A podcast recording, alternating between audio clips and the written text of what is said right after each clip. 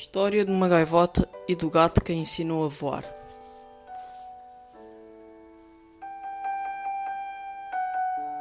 Luís Púlveda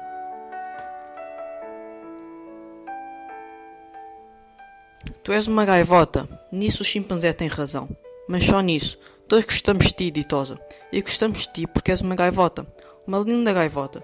Não te contradizemos quando te ouvimos a que és um gato, porque nos linçonzejas que queiras ser como nós, mas és diferente.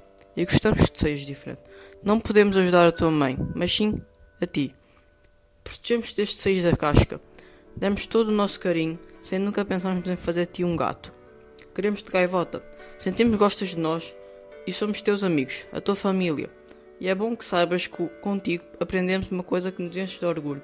Aprendemos a apreciar, a respeitar e a gostar de um ser diferente. É muito fácil aceitar e gostar dos que são iguais a nós, mas fazê-lo com alguém diferente é muito difícil. E tu ajudaste-nos a consegui-lo. És uma gaivota e tens de seguir o teu destino, gaivota.